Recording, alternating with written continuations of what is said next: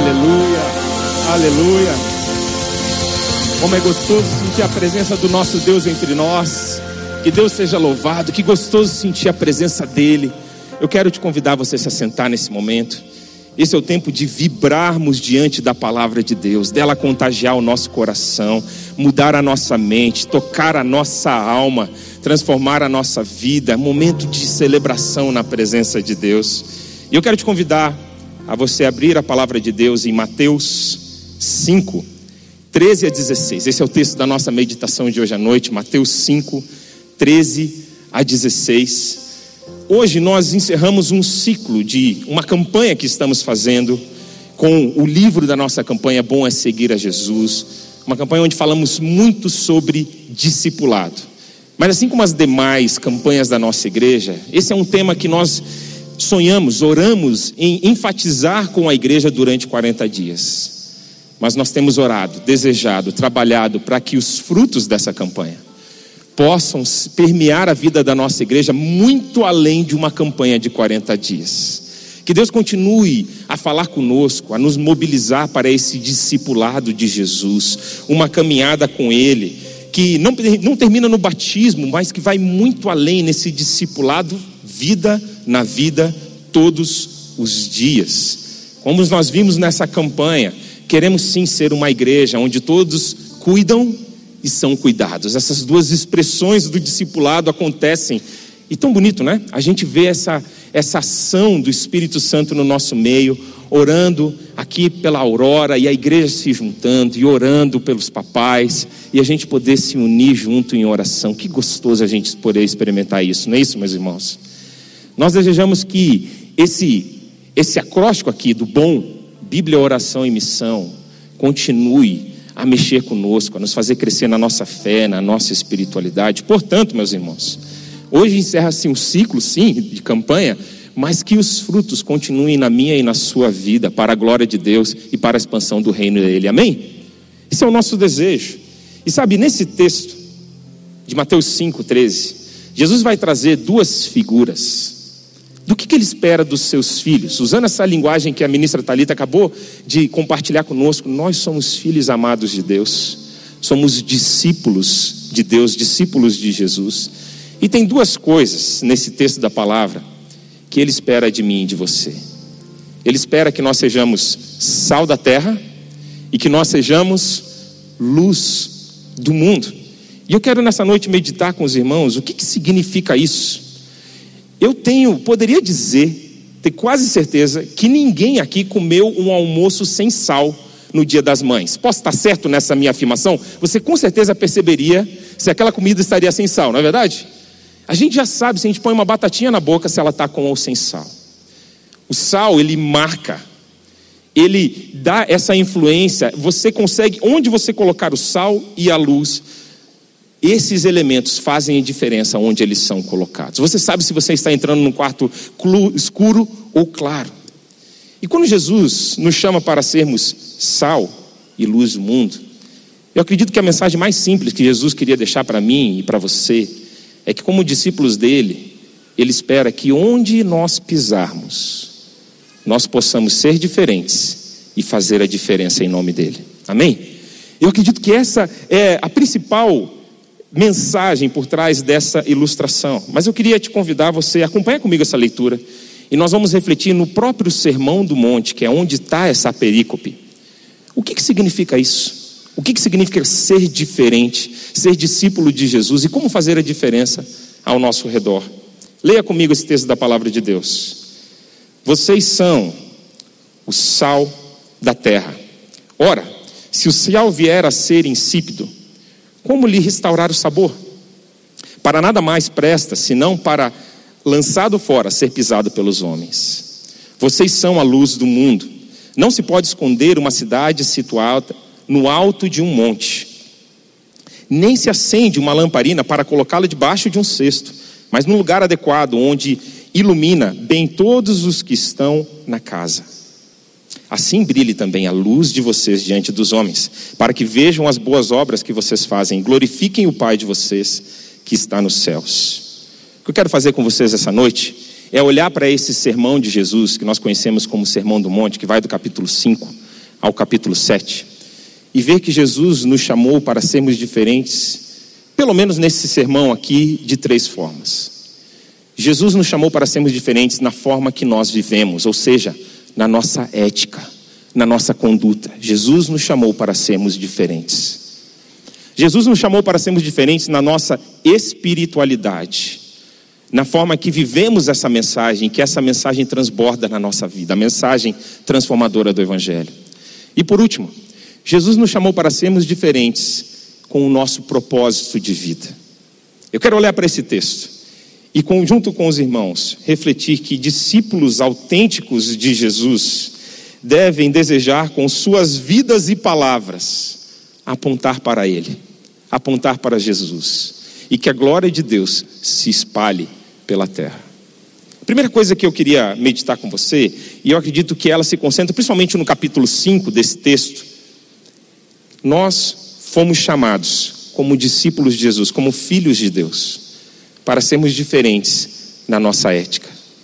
Onde Deus nos colocar, nós vamos destoar se estamos vivendo valores do reino. Porque os valores, a forma de viver daqueles que nos cercam, não seguem a mesma lógica, a mesma lei do reino de Deus. Por isso que eu e você vamos ser diferentes onde Deus nos colocar, se estamos vivendo os valores de Deus. Porque Jesus nos chamou para ser sal para preservar a ética do mundo, para com o nosso viver, que outras pessoas possam ser atraídas a Jesus por meio da forma que nós vivemos. E a primeira coisa que eu queria destacar aqui do Sermão do Monte é que Jesus espera que os seus filhos sejam diferentes em relação à união. Existe uma unidade espiritual no meio do povo de Deus. Isso que nós acabamos de experimentar aqui simboliza muito bem isso. Irmãos que nunca conheceram esses papais, que não conhecem a aurora, podem vir abraçar, orar um pelos outros, porque há algo maior que nos une, há algo em comum que nos liga, que é o nosso Deus, o nosso Jesus. Você provavelmente já teve uma experiência de você conhecer naquele momento um irmão na fé, e parece que você já conhece aquela pessoa por anos, ou você já começa a bater um papo e conversar como se parece que há muito tempo você conhecesse aquela pessoa. Eu lembro de uma história que um amigo meu me contou, que eu achei muito interessante. Ele trabalhava numa companhia de luz, aqui de um outro estado aqui brasileiro, e ele foi para o interior daquele estado, uma cidadezinha pequenininha que nem hotel tinha naquela cidade. Então eles precisavam fazer os serviços, terminar o serviço naquele dia e voltar para a capital, para eles não ficarem sem lugar onde dormir. Fato é que caiu uma tempestade naquele dia. E eles ficaram ilhados naquele município, eles ficaram ilhados naquela cidade. A, a, a estrada caiu, a ponte da estrada caiu, e eles não conseguiram voltar para a capital.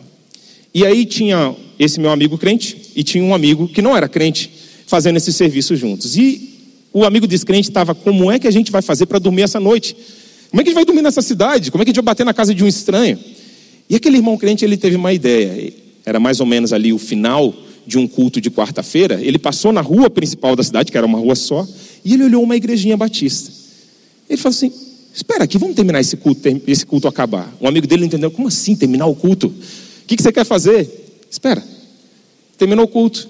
Ele entrou na igreja e falou: Olha, a gente está ilhado aqui. Eu sou um irmão na fé lá da capital e eu não tenho como voltar para casa. Será que algum irmão conseguiria receber a gente por essa noite? Para a gente não ter que dormir no nosso carro? E aqueles irmãos foram recebidos na casa de uma das irmãs daquela igreja. Esse meu amigo disse que aquele amigo dele que não era crente ficou falando sobre essa experiência, sobre essa hospitalidade, sobre essa amizade por anos com ele. Sabe por quê, meus irmãos? Há algo espiritual, especial que une a mim e a você. E quando nós vivemos essa unidade como corpo de Cristo, isso revela Cristo ao mundo mesmo antes de nós falarmos qualquer palavra. O simples fato do amor e da unidade entre nós revela Cristo ao mundo. Sabe, Jesus ele disse em Mateus 5, 9, que felizes, nas bem-aventuranças, ele falou: felizes são os pacificadores. E aí ele adiciona um adjetivo a eles, ele fala: porque eles serão conhecidos como filhos de Deus. Olha como é que aqueles que promovem a paz serão conhecidos como filhos de Deus. E eu fiquei pensando nessa na igreja, na família espiritual, onde os filhos de Deus se reúnem. Se nós somos homens de paz, mulheres de paz, filhos de Deus que promovem a paz, no nosso meio haverá paz. No nosso meio deve haver união. No nosso meio deve haver um sincero comprometimento com Deus e com a Sua palavra. E por mais que nós sejamos totalmente diferentes um do outro, é muito engraçado isso sobre a igreja, porque a nossa história de vida é diferente, a nossa educação pode ser diferente, classe econômica pode ser diferente, família, estrutura familiar pode ser diferente, mas algo que é especial, que aquilo que nos une, Jesus e a Sua palavra, é muito maior do que qualquer diferença que nós tenhamos. E é essa união que nos faz forte. Eu fui visitar uma igreja nos Estados Unidos agora esse ano, e essa igreja ela fica a algumas quadras da, do Capitólio dos Estados Unidos, lá em Washington. E esses irmãos estavam contando que naquela comunidade, muitos filósofos, muitos professores, muitos diplomatas vivem ali. E ali entrou um professor de uma, de uma, de uma escola renomada dos Estados Unidos, uma universidade renomada. E ele ficou muito, muito intrigado. Isso o fez voltar mais e mais vezes naquela igreja, porque na universidade ele dava aula de economia e estudava todas as dinâmicas do porquê que grupos se juntavam e porquê que eles se uniam. E ele só não conseguia entender o que, que fazia aquele povo da igreja que ele estava visitando se unir. Eles eram diferentes, ele ficava observando, e nenhuma das suas teorias de economia encaixava naquela dinâmica do povo da igreja. Isso o fez voltar, voltar, voltar. E ele experimentou um encontro com Deus e ficou naquela igreja até o dia da sua morte, vendo e testemunhando dessa união espiritual que o povo de Deus experimenta. Meus irmãos, algo espiritual especial tem que acontecer no nosso meio.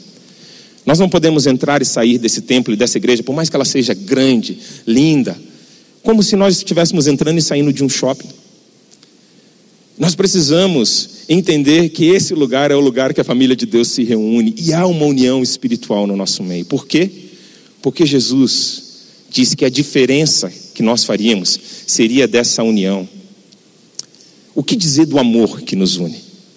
Jesus disse no final desse capítulo que aqueles que seguem a Jesus, aqueles que são discípulos de Jesus, eles amariam até os seus inimigos, certo?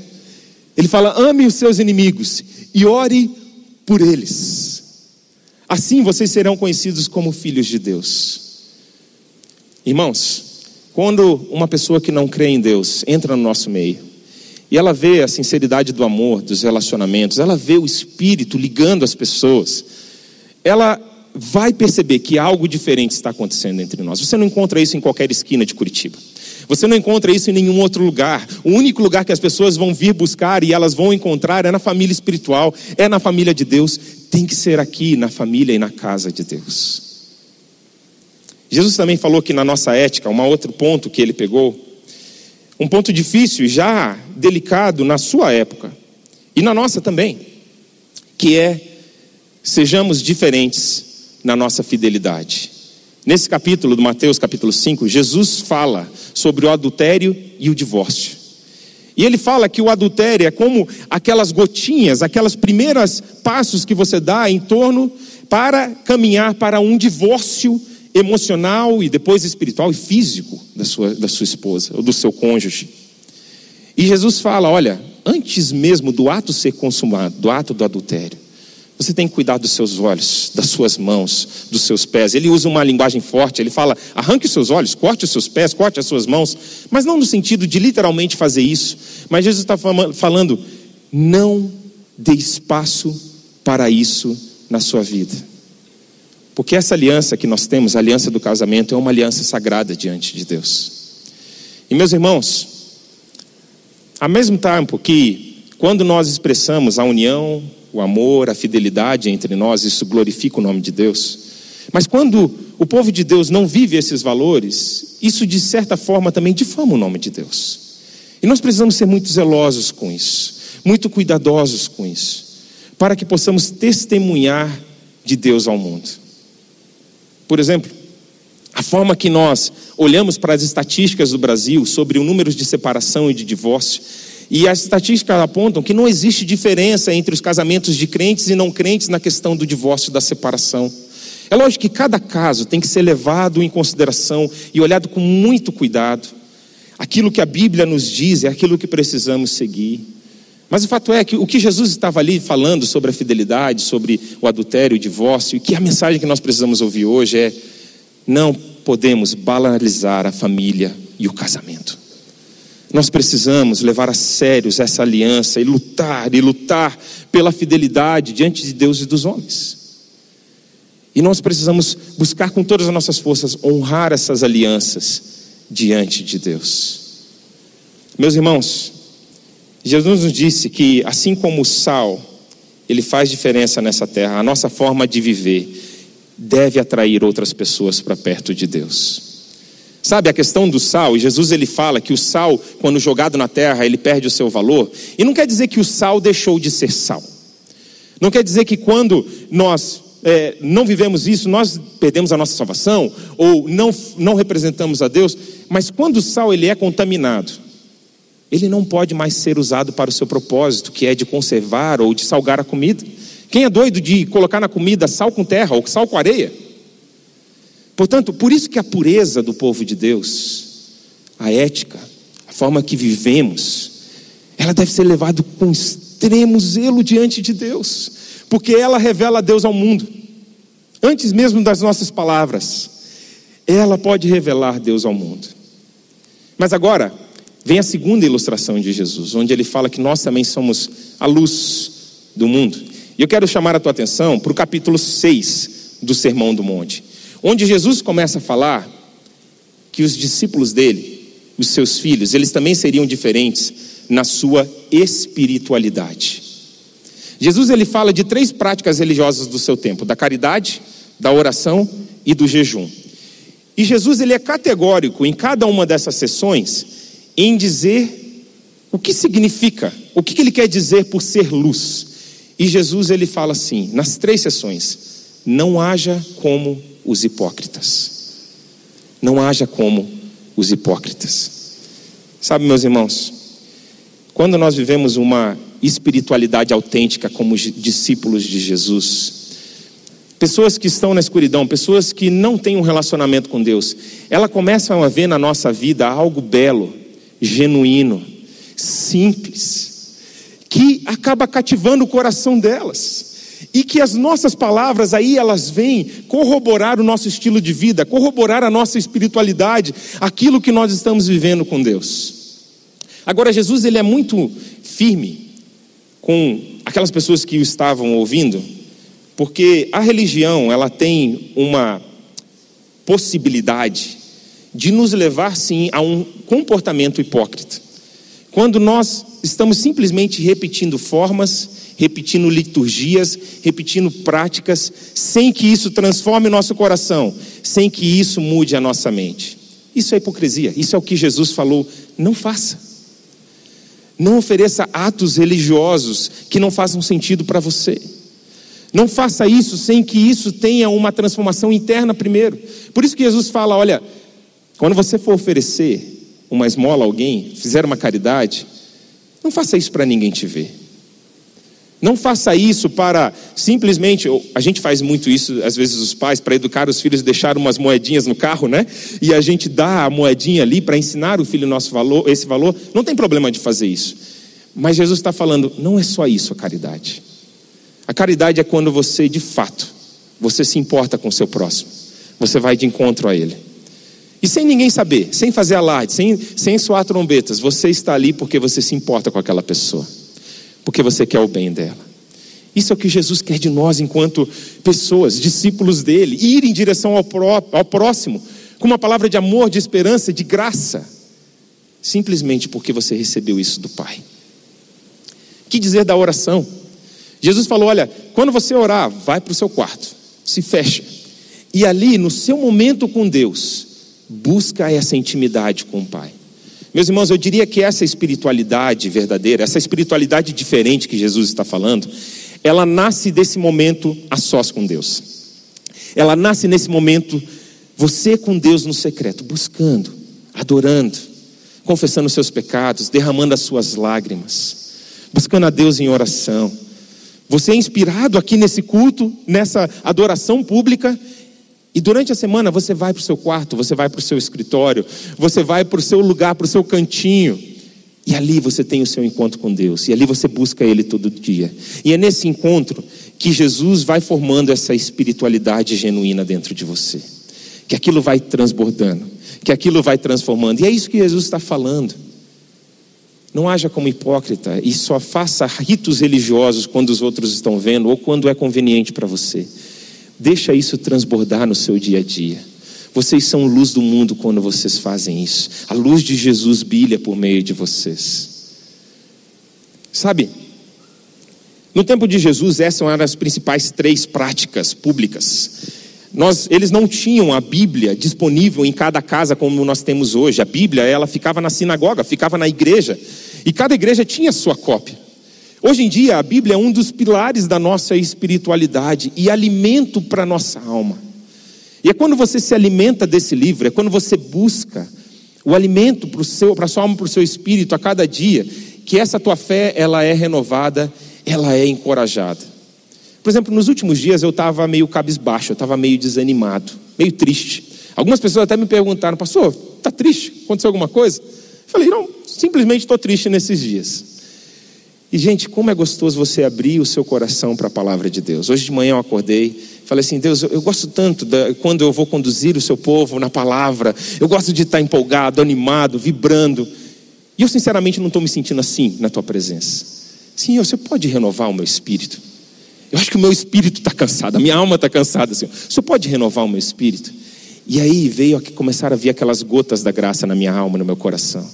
E Deus me lembra de Salmos 51, 10. Esse texto da palavra de Deus que diz assim: Cria em mim, Deus, um coração puro e renova dentro de mim um espírito inabalável. Aí essa expressão da Bíblia começou a cativar meu coração, um espírito inabalável, um espírito inabalável. E aí você começa a se alimentar da palavra de Deus. E essa palavra vai te transformando, vai transformando o seu coração, vai transformando o teu espírito. E aí Deus me lembrou de outra palavra, lá em 1 Coríntios 15, 58, que diz: Meus amados irmãos, sejam firmes, inabaláveis, sempre abundantes na obra do Senhor, sabendo que no Senhor o trabalho de vocês não é vão. Irmãos, eu não preciso nem dizer para vocês como é que eu comecei meu dia. Comecei meu dia animadíssimo, alegre, porque a palavra de Deus alimentou a minha alma. E é assim que você tem que se relacionar com Deus. Você está triste hoje? Você chegou aqui nesse templo buscando respostas, cabisbaixo, cansado. Saiba que a palavra de Deus é o alimento que você precisa. Se alimente dela cada dia. E você vai ver essa espiritualidade diferente transformando você. Agora eu queria chamar uma, a tua atenção para o versículo 16, de capítulo, Mateus capítulo 5, versículo 16. Porque parece aqui uma contradição, mas não é. Olha só o que Jesus diz em relação à luz. Ele diz assim: Assim, brilhe também a luz de vocês diante dos outros, para que vejam as boas obras que vocês fazem e glorifiquem o Pai de vocês que está nos céus. Você pode pensar assim, mas Jesus, agora eu não entendi. Você falou que a gente não deve fazer algo na frente dos outros, mas agora o Senhor está falando que a nossa luz vai brilhar e que isso vai glorificar os outros. Eu resolveria esse aparente conflito da seguinte forma, meus irmãos. Nossa intimidade com Deus, ela começa no secreto. Ela começa a ser construída naquele nosso momento com Deus, onde ninguém está nos vendo. É só a gente e Jesus. E ali Deus vai alimentando a gente. E Deus vai nos enchendo com o seu espírito. E a Bíblia vai dizer que quando Deus nos enche com o seu espírito, ele começa a transbordar na nossa vida. Esse espírito começa a transbordar. E aí o que, que começa a acontecer com a tua espiritualidade? Quando você está nos ambientes da sua vida, essa Espírito de Deus que está transbordando dentro de você, não tem como você esconder ele. É como Jesus falou: ninguém consegue esconder uma luz no alto de uma colina. Essas boas ações, essa graça, esse amor, esse, esse poder de Deus, ele começa a transbordar a partir da sua vida. Então não é que você está querendo chamar atenção, você simplesmente vive aquilo na sua caminhada com Jesus, e isso começa a afetar os outros ao seu redor, isso começa a transformar a vida dos outros ao seu redor. Por último, meus irmãos, uma última coisa que me chama a atenção. Jesus falou que o propósito de vida dos seus discípulos seria radicalmente diferente. Assim como a noite e o dia, seria radicalmente diferente. Para mim, essa sessão, onde Jesus começa a falar sobre isso, começa em Mateus 6, do versículo 19 a 21, quando ele diz o seguinte: olha, não acumulem tesouros sobre a terra, onde as traças e a ferrugem corroem, onde ladrões escavam e roubam. Mas ajuntem tesouros no céu, onde as traças e as ferrugens não corroem, e onde ladrões não escavam nem roubam. Porque onde estiver o seu tesouro, aí estará também o seu coração. Aqui Jesus começa a falar sobre propósito de vida. E a primeira coisa que Jesus começa a falar é sobre prioridades. Jesus fala que os seus discípulos, os seus filhos, teriam prioridades diferentes das pessoas ao redor deles. Sabe, uma das coisas que se destaca é quando Jesus chega no final de Mateus 6 e ele fala que o discípulo de Jesus, ele vai buscar em primeiro lugar o quê? O reino de Deus e a sua justiça, e todas as coisas lhe seriam acrescentadas. O discípulo de Jesus, ele busca o reino de Deus em primeiro lugar. Isso significa que isso não só afeta a sua área religiosa da sua vida. Significa que o reino de Deus, ele deve invadir e ele deve fazer parte de cada esfera da sua vida. Isso quer dizer que você, como discípulo de Jesus, você deve buscar levar o reino de Deus para o seu trabalho. Onde você está, onde você é sal, onde você é luz, ali o reino de Deus chegou, porque ali um filho de Deus está. A sua casa é um ambiente onde o reino de Deus deve estar. Então, quando Jesus fala, põe em primeiro lugar o reino de Deus, ele quer dizer que tudo, tudo na sua vida, cada área da sua vida, você busque instaurar o reino de Deus por meio da sua forma de viver, por meio das suas palavras. Isso é o discípulo de Jesus. Bom, alguém já disse que se você quer conhecer a prioridade de alguém, você olha para a sua agenda e você olha para o seu extrato do cartão de crédito. A forma que nós gastamos o dinheiro e a forma que nós gastamos o nosso tempo mostra muito quais são as nossas prioridades. Se Deus é a sua prioridade, isso vai estar evidenciado na sua agenda, isso vai estar evidenciado no seu orçamento familiar. Se a sua família é uma prioridade, você vai ver isso acontecer. Agora, irmãos, sabe como é que a gente influencia as pessoas ao nosso redor como sal da terra? Como são importantes ter homens e mulheres comprometidos com Deus em qualquer escala, em qualquer lugar. Eu fico pensando a, a influência que empresários, executivos podem fazer, por exemplo, ao aplicarem os valores do reino de Deus na sua vida. Às vezes, naquele ambiente hostil, né, de, de selva ali, de, de tanta dificuldade. E quando você busca viver os valores da transparência, da honestidade, do amor, do respeito ao próximo nesses ambientes, às vezes o seu colega de trabalho pode olhar para a sua vida e falar: Olha, esse cara ele conseguiu chegar no mesmo lugar que eu estou da empresa, ele consegue ter o mesmo orçamento, o mesmo, a mesma qualidade de vida que eu tenho na questão de bens, de recursos.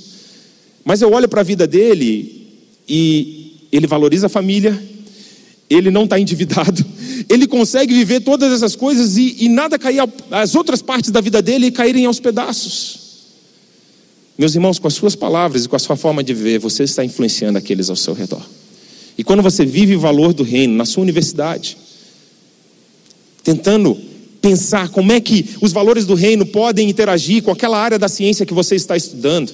Isso é honrar a Deus. Isso é colocar o reino de Deus em primeiro lugar e buscá-lo de todo o coração. É isso que Jesus espera de mim e de vocês. Discípulos autênticos que são sal e luz da terra por onde forem. Por último, Jesus falou também que seremos diferentes em relação ao nosso destino eterno. E Jesus termina esse sermão com várias ilustrações falando sobre a diferença daqueles que seguem a Jesus e daqueles que não seguem. Ele falou: olha, existe a porta estreita, existe a porta larga.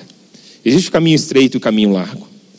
Existe aquele que construiu a sua casa sobre a rocha, e existe aquele que construiu a sua casa sobre a areia.